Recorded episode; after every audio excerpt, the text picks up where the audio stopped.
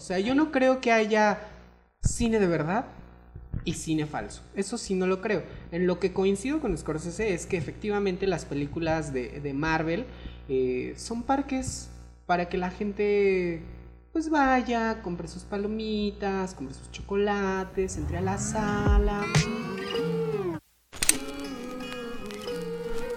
Desde la ciudad más bonita del mundo, Estamos en el Direcast. Hola Dier Escuchas, ¿cómo están? Es el último episodio del año. Eh, yo soy Rogelio. Conmigo está Ernesto, Ana, Ángel y Mariana. Y pues en esta ocasión les vamos a presentar Una versión súper reducida de nuestras mejores selecciones de la década. algo súper subjetivo también. Ya va a vale empezar el aclaración. 2020, Una que es tres. Otro, otra década que no nos morimos, que no llega el, el apocalipsis, Yo pensé que se iba a acabar. que no colapsan los 2012. sistemas de cómputo. Yo pensé que se iba a acabar en 2017. es verdad. Bueno, hemos Ah, pasado sí, muchas sí, no, cosas. Bueno, no hablemos de ese momento. Trae muy malos recuerdos. Pero luego llegó el 2018, ¿no? Y en julio México renació.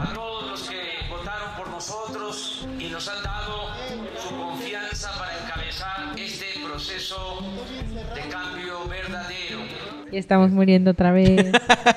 Renació por un ratito y ahora estamos en como enfermos críticos, pero En fin, hicimos una selección de lo que nosotros, en realidad, la selección completa la van a encontrar en nuestro sitio diéresis.mx, pero eh, de esa selección nosotros sacamos dos eh, extractos de libros, películas, series, discos, videojuegos, la vida. Todo lo que necesitan ustedes para cerrar muy bien esta década, para que ustedes puedan ver las dos mejores películas del equipo de Diéresis, escuchar las dos mejores canciones o álbumes del equipo de Diéresis, en fin, para que pasen una Navidad y Año Nuevo increíbles consumiendo lo que a nosotros nos gusta. Yo quiero empezar con una pregunta para todos. ¿Se acuerdan cómo empezaron el 2010? O sea, ¿cómo, cómo era su vida en el 2010? Estaba en la universidad. En Ocotlán todavía. Ocotlán. Jalisco. Ok. Estudié en la Universidad de Guadalajara. Hola, ¿qué tal, amigos? Nació en León, estudió en Guadalajara, solo le falta irse a Monterrey y... Sí. ¿Y Ya. qué? Ahora estoy en la Ya CDMX. sabrán cómo es, Ana. ¿Cómo, Ernene? Acláralo. Una gran amiga. sí. Yo en Me adapto, me adapto a 2010 Tenía. ah, Eres un bebé. dos años. Tenía Ajá. como 17 años. Era un bebé. Sí, tenía como 17 años. Y entonces estaba saliendo de la prepa, supongo. ¿Sí? No, ¿No? no, ¿No? porque ¿Tú tenemos estabas, ¿Tú estabas conmigo? tenemos la misma edad. Te- tenemos la misma edad, ¿no? Eh, sí, por meses, pero sí. Yo entré en 2012 a la universidad. ¿Tú entraste antes? Es que, bueno, yo fui a un programa de niños genios. No. Obvia no. No, sí, creo que ya no. Prepa. Sí, debe estar como el segundo. Vale aclarar, porque hemos presentado a Ángel a veces como lingüista, a veces como músico, a veces como editor. Ciertamente sí es Todo un eso. sujeto genio, más o menos. Más o menos. Es un gran personaje. Así Bueno, dijimos. pero no estamos aquí para hablar de mí. Es un diere personaje. A pesar, a pesar de que me encanta que hablen de mí. Ay, chiqui. Ya, ándale. Pero, ya- pues yo estaba en la prepa. No recuerdo Yo más. hace 10 años estaba seguramente como en el primer año de la carrera. Bueno, el caso es que hace 10 años estaba en el primer año de, de la carrera, tenía muchas ilusiones sobre lo que iba a ser el periodismo, estaba segura que me iba a dedicar al periodismo político o de seguridad nacional porque es algo que siempre me ha encantado y me gusta mucho leer sobre eso em, y pensé que en eso iba a trabajar. Pero ahora eres editora ¿Y de cosas muy bonitas. Exacto, pero la vida dio un giro y Ahora soy editora de cosas bonitas, como dice Ana, entonces pues ya. También eso está lindo. Sí, o sea, O sea, la algo verdad, tan distinto la verdad no me arrepiento de haber como hecho ese cambio, esa decisión y de hecho me arrepiento de muy pocas decisiones que hice en la última década. Em, algunas. Pero sí, Pero todas son experiencias de las Exacto. que aprendes. Exacto. ¿Cuántos tatuajes tenías en 2010? ¿cuántos tatuajes tenía en 2010? Si ya tenía 20, tenía uno o al menos dos. ¿Y cuántos tienes ahora? Según el último cálculo, eh, tengo 16. ¿Qué? 15 tatuajes en 10 años. En, Wow. en- para el 2030 te ves con 32 tatuajes.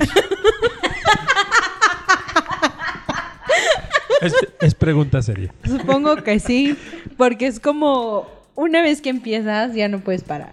Hace 10 años que estabas haciendo. Hace 10 años, al igual que mi compañero genio, yo seguía en la prepa, con la excepción que me acuerdo precisamente donde estaba el 2 de enero de 2010. ¿Por? Porque me fui a Minnesota y fui a ver a mi equipo de fútbol americano, los vikingos, porque estaba muy emocionado. Pensé que ese año iban a llegar al Super Bowl.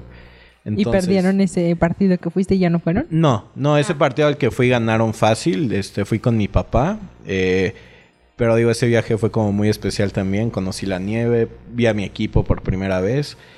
Y bueno, el punto es que unos días después se quedaron a tres puntos de llegar al Super Bowl y nunca los he visto y me rompió el corazón. y tardé años en superar esa derrota.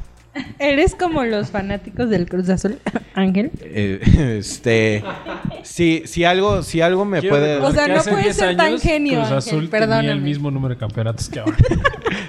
Sí, no, sí, si algo me puede hacer enojar en la vida es ese equipo.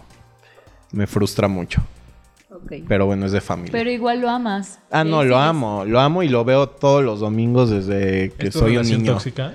Sí. Sí, pero algún día ganarán todo, espero. Falta Ernesto, ¿no?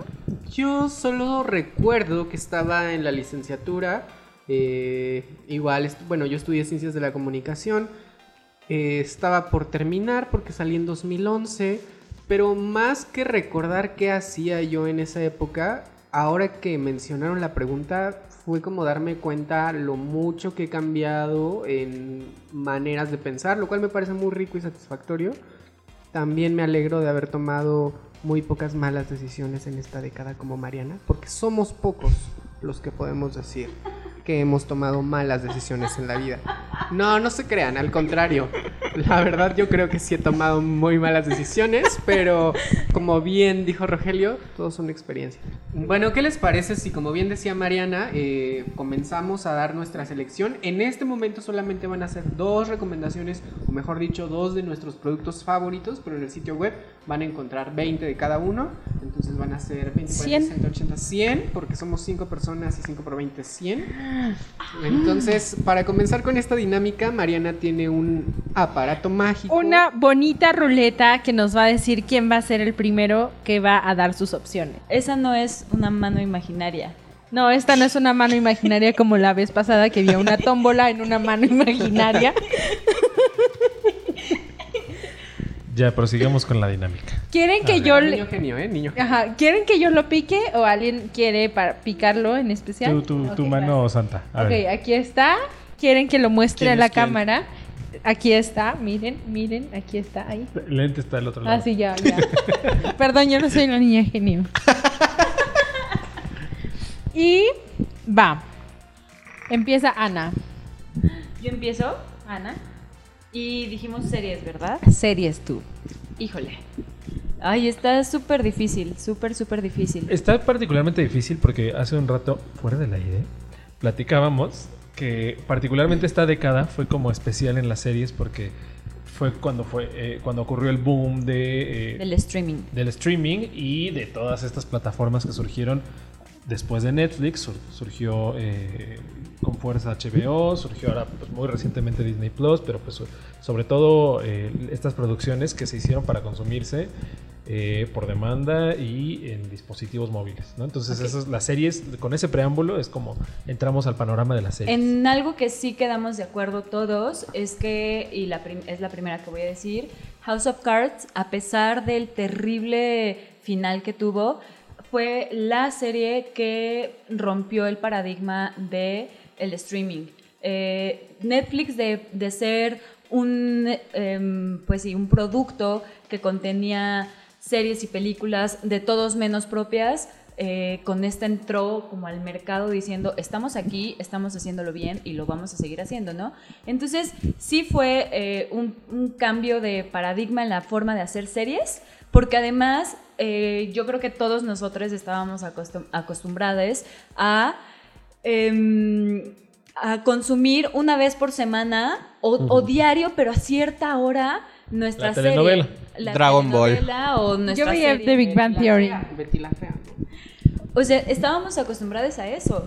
Y a partir de ahí llega, llega Netflix, que pasó de, o sea, que era al inicio de los 2000 era solo como un blockbuster medio raro. A domicilio. Ajá, pero pasó a ser, uh, el, ahora es eh, la plataforma de streaming como más importante, que sí tiene miedo de Disney Plus, debemos decirlo, pero en este momento es el que domina el mercado. Entonces, eh, con, con estos dan como un golpe en la pared fuerte y dicen, hey, aquí estamos y estamos haciendo una, estamos haciendo buenas producciones y además gracias a Netflix también surge el término maratonear. O sea, ya no era solo como tengo todas. ¿Y qué me todas- dices de Netflix en Chill también? Ajá, claro. O sea, ya pasó de ser eh, de tengo tengo todos los CDs o todos los Hmm. sí como todas las series Las así, temporadas, las temporadas sí. las tengo y ya así puedo hacer mi maratón. Ahora es solo prendo la tele, ahí lo tengo y me puedo pasar horas y además la gente espera la salida de las series y se las se las eh, pues sí las ve en un fin de semana a veces hay gente tan clavada que en ocho horas ya terminó de verla ¿Cuáles fueron tus series favoritas de la década? No, esas le tocan a Ana, por eso. Ella ya dijo House of O sea, Cards. House of Cards eh, me parece una gran serie terminó de una forma terrible Now that I think of it, you never actually saw me die, did you?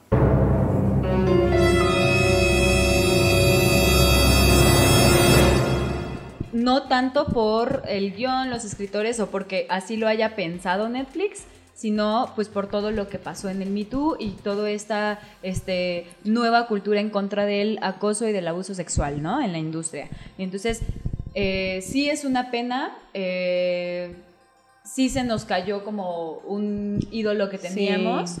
Eh, es un gran actor, eso no lo discuto, pero eh, en lo personal, a mí sí, yo sí respaldo esta decisión de Netflix de, lo siento, no voy a tener a una persona acusada de abuso y acoso en, en una de mis series estrella, ¿no? Entonces lo quitan, el guion, la historia se cayó, sí, bueno, este, pero para mí, los, al menos las dos primeras temporadas son muy poderosas y sí es de mis favoritas.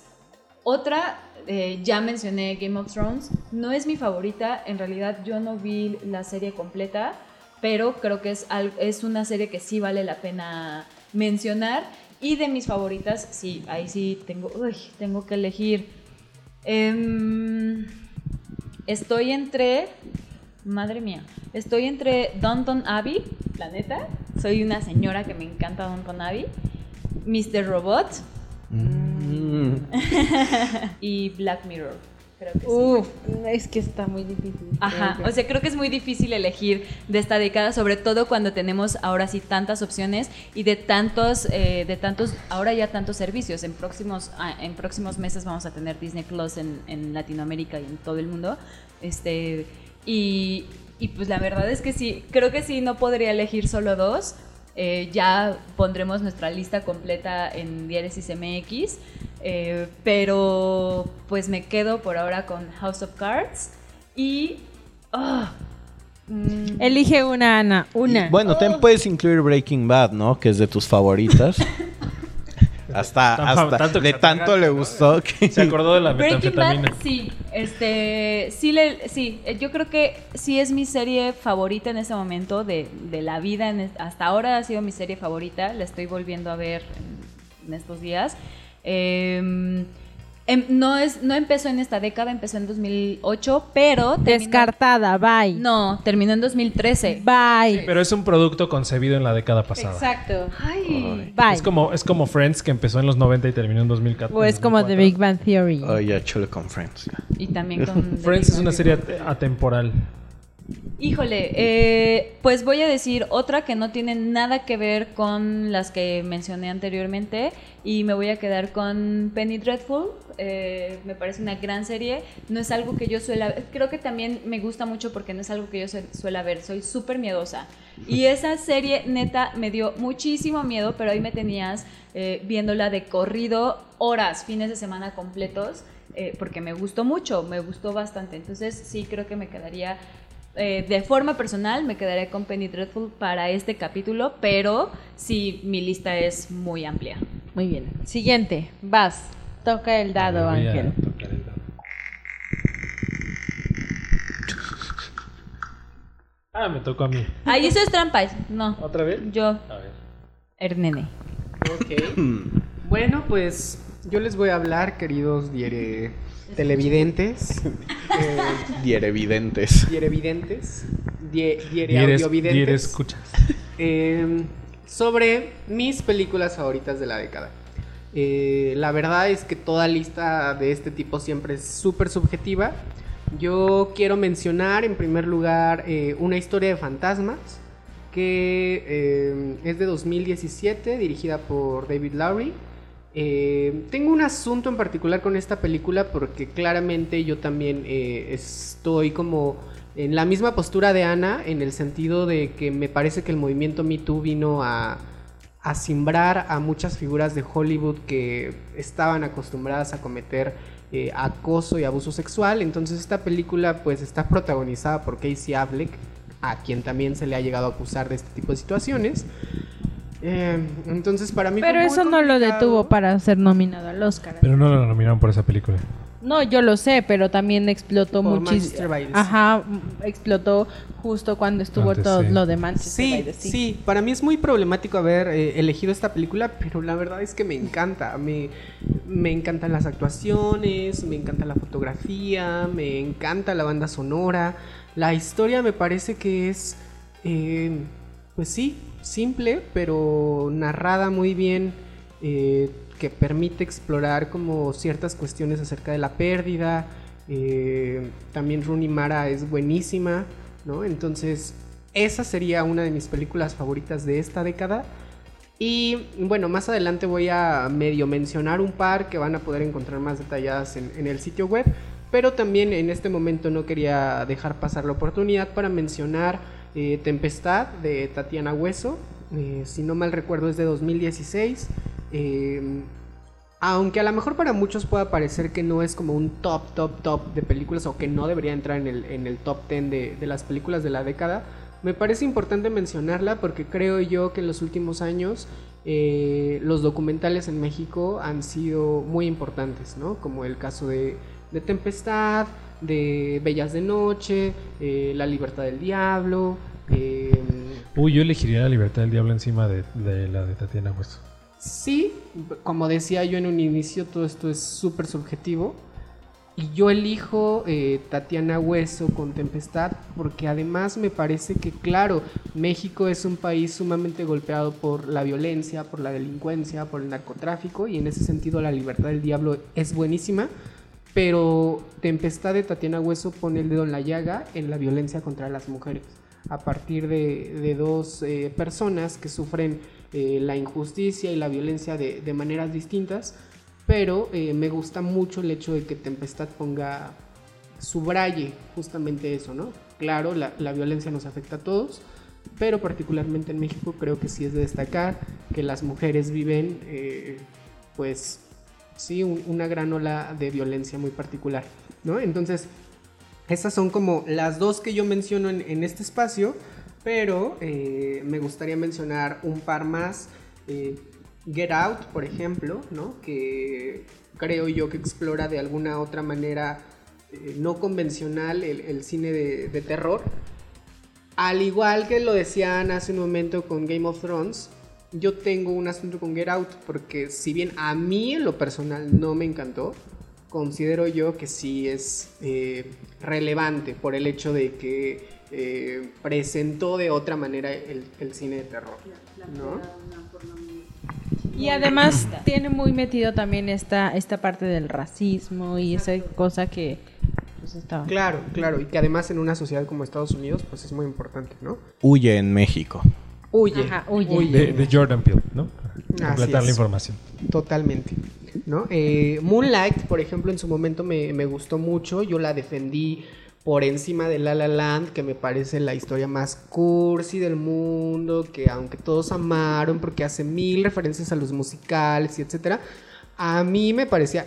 Ya sé que estamos para hablar de lo favorito y no de lo peor, pero es O que- sea, ¿considerarías a La La Land dentro de lo peor? no dentro de lo peor, pero es que se me hace un fraude. ¿Sabes Sí. por qué me parece un fraude? Porque a pesar de que recrea eh, o alude a muchos musicales de la historia, me parece una grosería que hayan puesto como protagonistas a Ryan Gosling y a esta muchachita Emma Stone.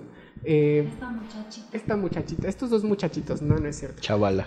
Ajá, a, a estos chavitos, porque me quedan, o sea, si voy a ver un, si voy a ver un musical, Sí, esperas las grandes voces. Grandes escenas de baile, ¿De dónde, grandes voces. ¿Dónde quedó?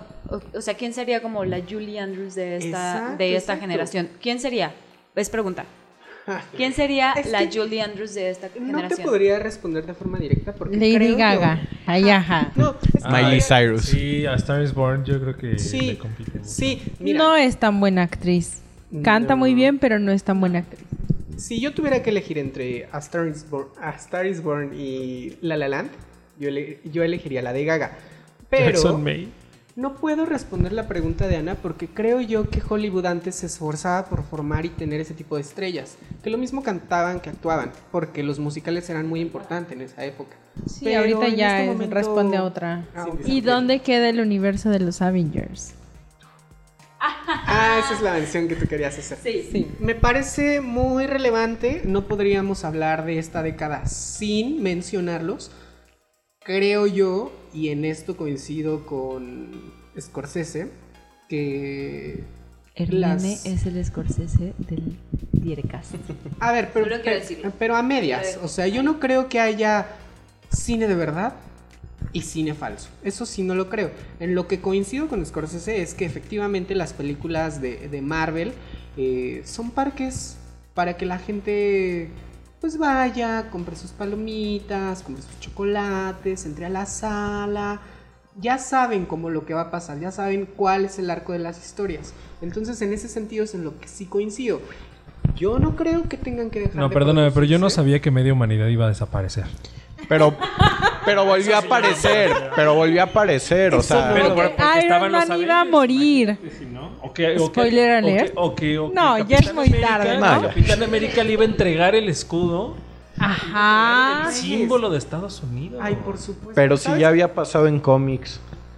Pero, pero la mayoría de la gente que ve las No ha visto, Marvel no ha leído los cómics. Lo que yo no veía venir es que la Gamora del pasado se mezclara con la Gamora del futuro y la Gam- una Gamora matara a la otra Gamora y todas O sea, cosas. no, mira, creo que sí es como muy válido decir que puede ser películas muy fáciles, pero creo que sí tienen como un mérito todas esas películas por todo lo que han hecho en, en esta década por el cine de superhéroes, por el cine de palomitas, por el cine de entretenimiento. Por lo que han hecho, Mariana. Es Sí. que sí, por supuesto, O sea- jalan agua, jalan agua a su molino, pero es que justo en lo que yo estoy de acuerdo con Scorsese es que el éxito de estas películas hace que cada fin de semana tengamos, si vas a un cine y hay siete salas, cinco de las salas estén ocupados por superhéroes o por Disney o por Marvel y tengamos dos Que son la misma cosa, Disney y Marvel. Bueno. cosa. Y entiendo que al final del día es un negocio, Roger. Claro. Entiendo, Mariana, Ángel. Yo Ana. no estoy hablando de la parte del negocio, yo creo que estoy hablando más en la parte técnica, en todos los, los efectos visuales que sí tienen un- una gran trans- trascendencia en el cine actual.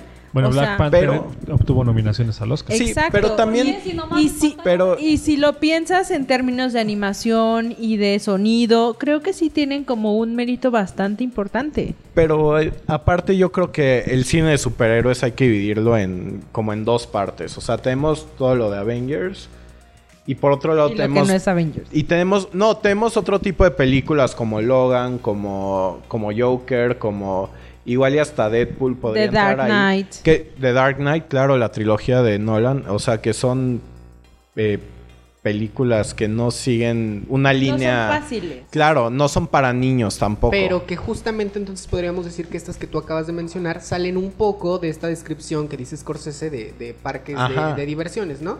Solamente respondiendo a lo que decía Mariana, claro, o sea, yo le- les puedo respetar que tengan innovaciones tecnológicas, efectos especiales, etcétera. Y es justamente porque me parece que el cine no es solamente efectos especiales, que dentro de- del listado que encontrarán en el sitio web también menciono Adiós al lenguaje, eh, porque creo yo que también uno tendría que reflexionar sobre la forma en la que se hace cine y ay, todo. Todo. Bueno, vamos al siguiente turno. Qué emoción. Rogelio. Chan chan. Hora de los videojuegos, agárrense. No, este, FIFA 2015, No, FIFA 2016 o FIFA, FIFA 2017. del 2001 No. al es 2019. lo mismo. Es lo mismo, los juegos de deporte son lo mismo. Te lo venden cada año como si Fuera la gran nuevas este, funciones y lo que quieras. Es el mismo juego, solo cambian los jugadores. Son como las películas de Marvel. Eh, exacto. ¿Cuál es sería, algo- ¿Cuál sería el Roma de los videojuegos? Mira, lo, mi punto aquí en los videojuegos es que hay una parte de los juegos que se puede ver como arte, que es como si fuera una especie de cine, que tú te metes y quieres seguir viendo la historia y ver qué pasa.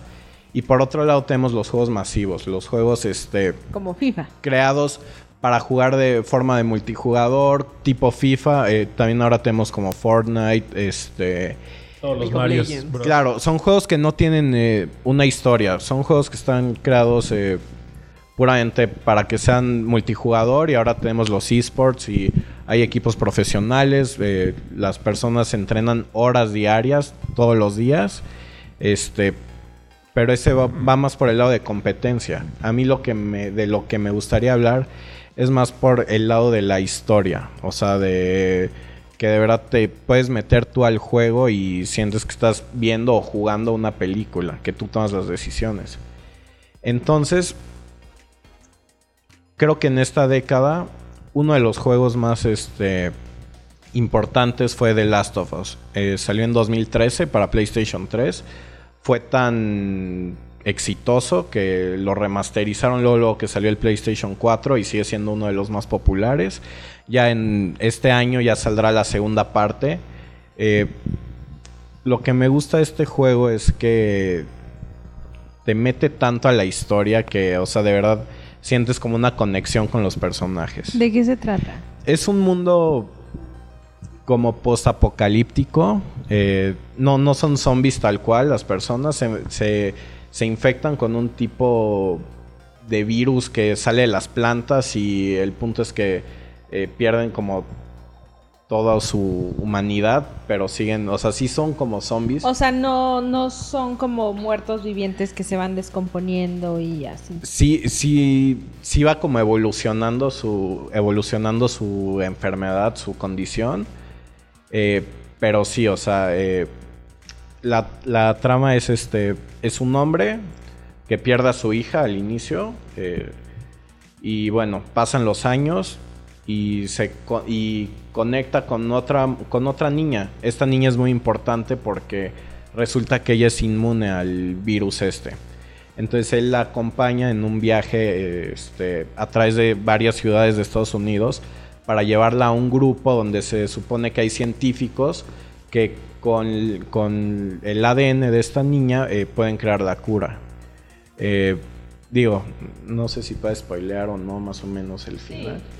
Al final, este, pasan por miles de cosas, este, desde encontrarse con un grupo de caníbales, eh, gente que quería pues, viola y mata a las mujeres y a la gente. Y al final cuando llegan con este grupo que promete la salvación, eh, ellos explican que la única manera es matando a la niña.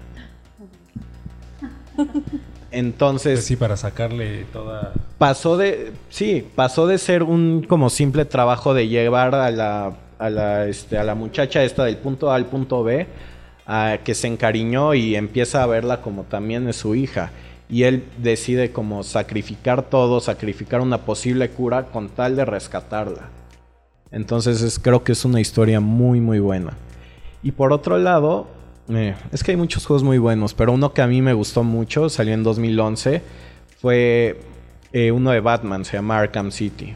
Este Que es como uno también de los super icónicos de Batman, ¿no? De es, toda- es- creo que del, han salido cuatro de estos juegos de Batman. Este creo que es el que más marcó a todos porque para empezar era, era un, es un mundo abierto. O sea, tú puedes ir eligiendo tus misiones como quieres, vas haciendo lo que quieres. Pero pues te vas topando con todos los personajes icónicos del cómic. eh, una historia muy buena. eh, es muy divertido el juego. Todo el estilo de pelea ha sido copiado por varios juegos más. Y sí, en realidad este creo que es un- uno de los juegos de superhéroes. Y no es que es el mejor juego de superhéroes que ha salido.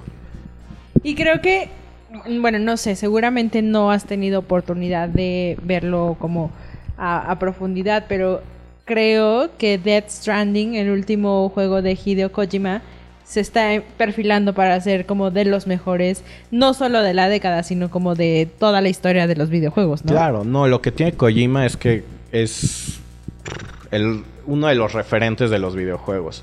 Eh, Hideo Kojima, para quienes no lo conocen, porque aquí hay como caritas así de acá. Ajá. No, es que me asombra porque eres como todo terreno. De cine, música, videojuegos. Ahora ya hasta telenovelas y programas de. Exacto, obvio. No, Hideo Kojima es el que hizo Metal Gear, Metal, Metal Gear Solid, ajá. Y hizo, hizo uno otro. que se llama eh, Son of Enders. O sea, es, es un cuate que tiene un, un cerebro muy loco. O sea, capaz de crear historias. Eh, sí, y lo super cool de Death Stranding es que empezó a anunciarlo el año pasado. no, en- ya tiene. lo- No, lo empezó- ¿cuándo fue el primer tráiler? Fue en la E3 del año pasado, Pero el según yo. juego se anunció- Cuando empezó como un tráiler en el que no son personajes simples, o sea, no son que se- él se los inventó. O sea, están basados en actores reales. O sea, está Norman Reedus, The está Lia. Sedux, está Guillermo Guille- del Toro, está Matt Mikkelsen, o sea, todos Yalitza Aparicio. Yalitza Aparicio. Y, y tienen, eh, es como un mundo también post, Es- post, apocalíptico en los que tienen que salvar como bebés. Pero hay cosas cosa paranormales. Sí, no, no, no. O sea, y yo justo quería hacer como mención honorífica. eh, otro de mis juegos favoritos de la década fue justo Metal Gear Solid 5. eh, yo soy fan de como de toda la, la saga. Y en este fue, fue uno que se salió de, de su zona de confort. Igual te ponen un mundo completamente abierto en el que tú puedes ir a donde quieras, puedes este, moverte con caballos, con coches, con camiones, este, historia, una historia súper compleja. Y pues sí, o sea, al final creo que el punto aquí es que los juegos deben ser vistos como un arte, no solo, no solo como un entretenimiento para los niños. Y un vehículo de enajenación. En este sentido, digo, yo soy cero Gamer. gamer, ajá, pero de los pocos videojuegos que he jugado y, y no no puedo decir que haya terminado alguno. Candy Crush. Pac-Man. Y la No. viborita en el celular. No, este es uno que se llama Limbo de Playdead eh, de 2010 creo que es, bueno, según leo, y es súper, para mí fue muy choqueante estarlo jugando porque es un niño, en realidad solo se ven las sombras, el arte es muy bello, eso sí debo decirlo, entonces es un niño chiquito, no sé cuántos años tendrá, que va caminando y va buscando a su hermano y todo es en blanco y negro. Entonces ves la sombrita del niño, solo se le ven los ojitos como encendidos y va caminando, va caminando y muere de las formas más horribles que te puedas Lo- imaginar. sí, lo tienes que justo ir llevando, ayudando a, a cruzar y Entonces sí. tiene que cruzar ríos, tiene que, este, o sea, es muy perturbador porque, yo- las, o sea, al inicio cuando lo estaba jugando era como, ¿por qué? O sea, ¿qué mente se le ocurre matar a un niño de esta forma, no? Pero de verdad, o sea, desde arañas enormes que son solo las sombras, las, las, sí, las sombras de las arañas que atraviesan al niño así, Sí. literal, hasta peligros en el bosque porque va por un bosque, entonces tiene que atravesar ríos, tiene que trepar árboles, tiene que eh, trepar este, sobre montañas o cruzar acantilados. Entonces muere de formas terribles, pero es también un juego en el que tienes que ir eh, como midiendo y tienes que tienes que hacer como una especie de estrategia y decir, bueno, si esto me puede matar aquí, entonces voy a tener que hacer esto, acercarme un poco acá o, o brincar en tal momento. Este, para mí sí, sí lo quiero mencionar porque, porque me impactó mucho, la historia me impactó, tiene que rescatar a los hermanitos, si no me equivoco, la historia me impactó, el desarrollo también, pero el arte me parece muy bello. Es en blanco y negro, pero me parece muy bello. Es que creo que Rogelio tiene ahí un punto, que los videojuegos también son un arte, o sea, no es nada Claro. más entretenimiento y si hay mucho, mucho de eso detrás. Claro, cuando un videojuego es espectacular en gráficos y en la historia, es un arte, pero cuando el cine es espectacular en gráficos y en historia, es eh, un Es taquillero y exacto. Pero bueno, así Ese es estamos, otro así tema. estamos, ¿no? Ese es otro tema y vamos al siguiente. Vamos al siguiente. Y bueno, ya nada más para cerrar el tema de los videojuegos, creo que también es importante mencionar el crecimiento que han tenido, pues, gracias a los celulares, a los smartphones. Eh, tenemos fenómenos como el de Pokémon Go o, bueno, ahora que salió. fue todo un fenómeno y No, y, y, Y lo sigue y siendo. lo sigue siendo O sea, en... Vas a la, a la Alameda de verdad cualquier día y hay muchísima gente jugando. yo conozco gente que lo sigue jugando y sigue ¿Se obsesionada con acuerdan de eso. esta nota que salió de que no sé qué lugar en Estados Unidos se paralizó por el Vaporeon que había aparecido? Creo que había sido como en Nueva York o algo así, ¿no? En Central Park, una cosa Justo así. en Central Park. Claro, sí, pero ahora este, pues los desarrolladores de videojuegos también han decidido llevar como algunas de las grandes franquicias al móvil. O sea, por eso ahora tenemos juegos como Call of Duty en celular, tenemos eh, algunos de Nintendo, tenemos Mario Kart, eh, Doctor Mario, eh, bueno, hasta Super Mario Run, que fue el primero.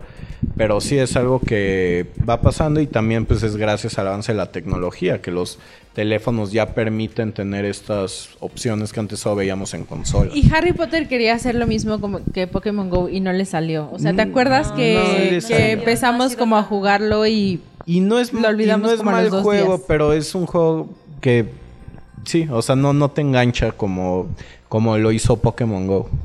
¿Tú qué opinas de este tema, Ángel? Yo el último videojuego que jugué fue eh, Mario Kart en Nintendo 64, entonces no tengo ninguna autoridad para hablar de videojuegos.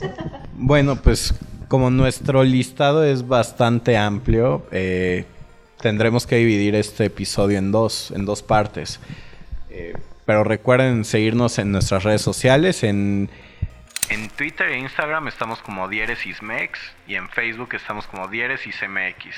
Y que nos pueden escuchar eh, en cualquier plataforma de... En la plataforma de podcast que ustedes prefieran, en Spotify, Spreaker, eh, TuneIn, Castbox, en Google Podcast y también estamos en YouTube, en Facebook, en Facebook. Instagram, en todos lados, porque en todos lados. Somos y omnipresentes. nada más para eh, decirles por esta ocasión, la próxima semana tendremos el, la siguiente parte o el siguiente capítulo de... este Con podcast. nuestra selección de libros y de música.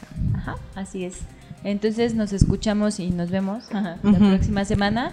¿Y qué quieres decir? Este podcast continuará. Bye. Bye.